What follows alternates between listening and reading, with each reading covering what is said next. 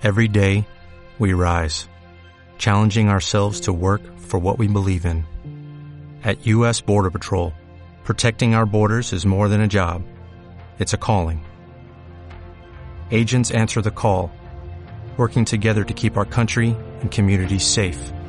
If you're ready for a new mission, join U.S. Border Patrol and go beyond. Learn more at cbp.gov/careers. Siéntate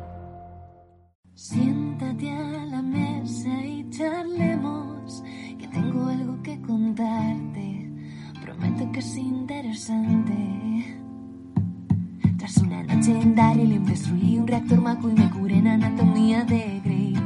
Vi la edición de Snyder, diseñé con Colin Atwood, maté a Superman con Nicolas Cage.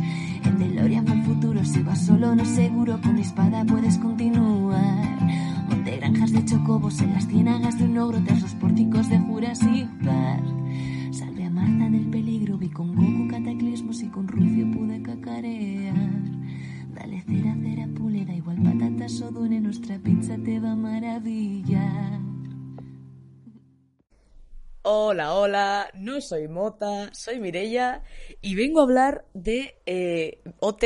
O sea, yo no iba a hacer esto, ¿vale? Yo no iba a hablar de Operación Triunfo porque como me dejéis hablar de Operación Triunfo, no voy a parar.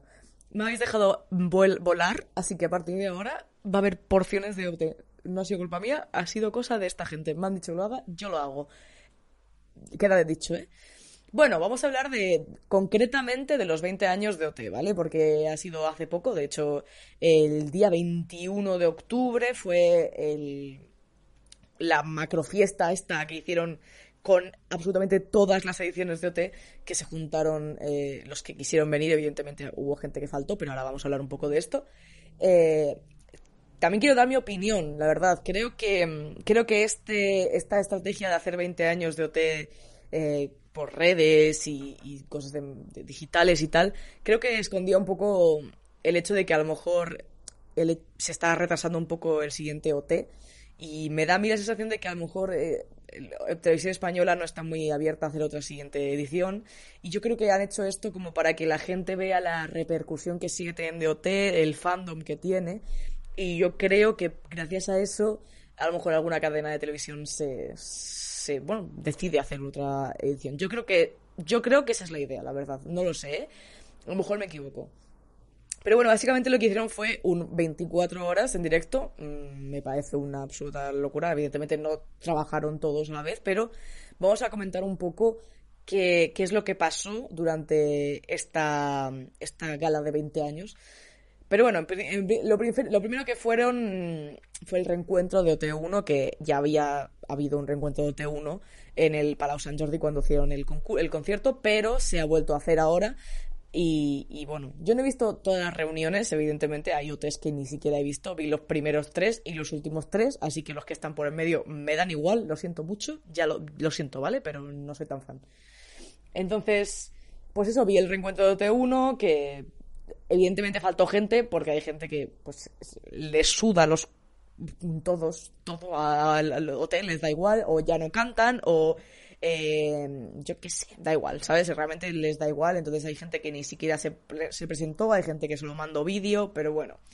En el caso de OT1, pues bueno, hubo este reencuentro que además eh, pues se hizo un homenaje a Alex Casademun, que pues, como ya sabéis algunos falleció pues no hace, no hace mucho, no recuerdo cuándo, pero eh, bueno, hicieron una especie de, homenaje a, Alex y bueno, fue bastante bonito y además todos estuvieron como muy tristes y muy emocionados y bueno, pues también pues revieron cosas de la academia, que eso siempre es muy gracioso porque era muy antiguo, es del 2001, ahí yo tenía como tres años, dos, no sé, tres años, ¿no? Más o menos.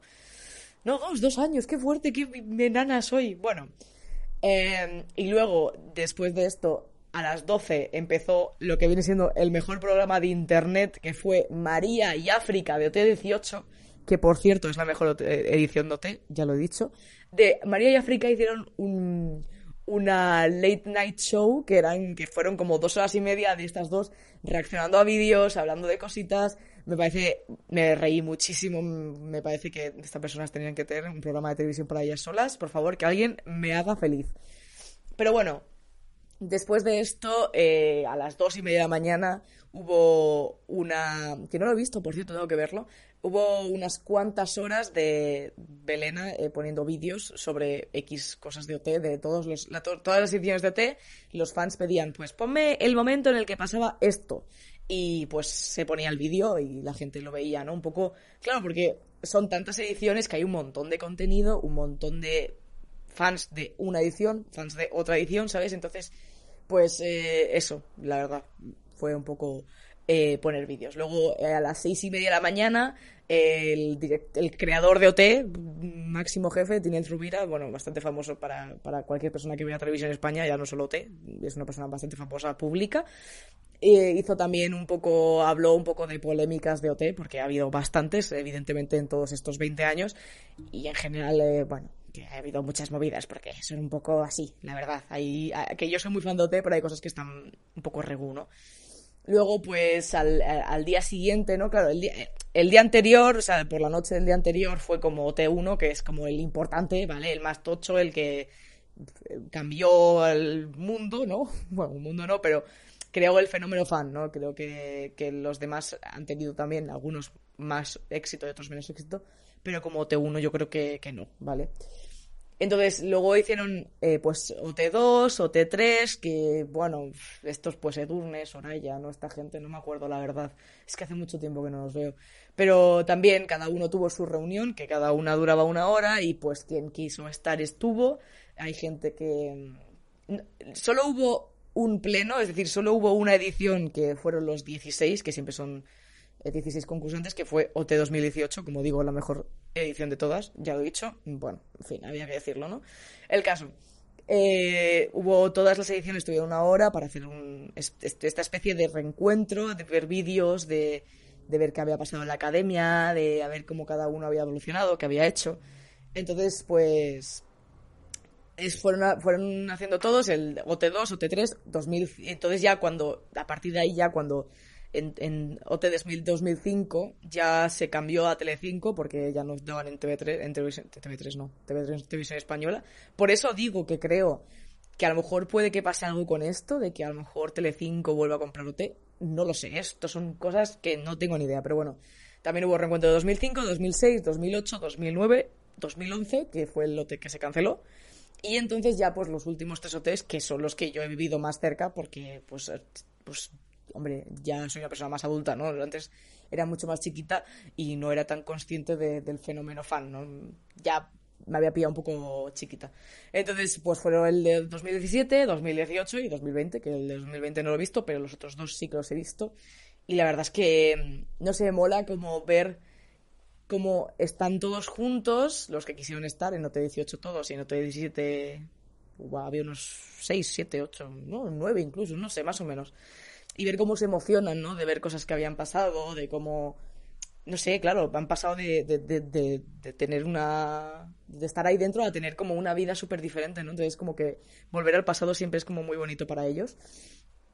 Y por último hubo, eh, a las seis y media de la tarde del día siguiente, ¿no?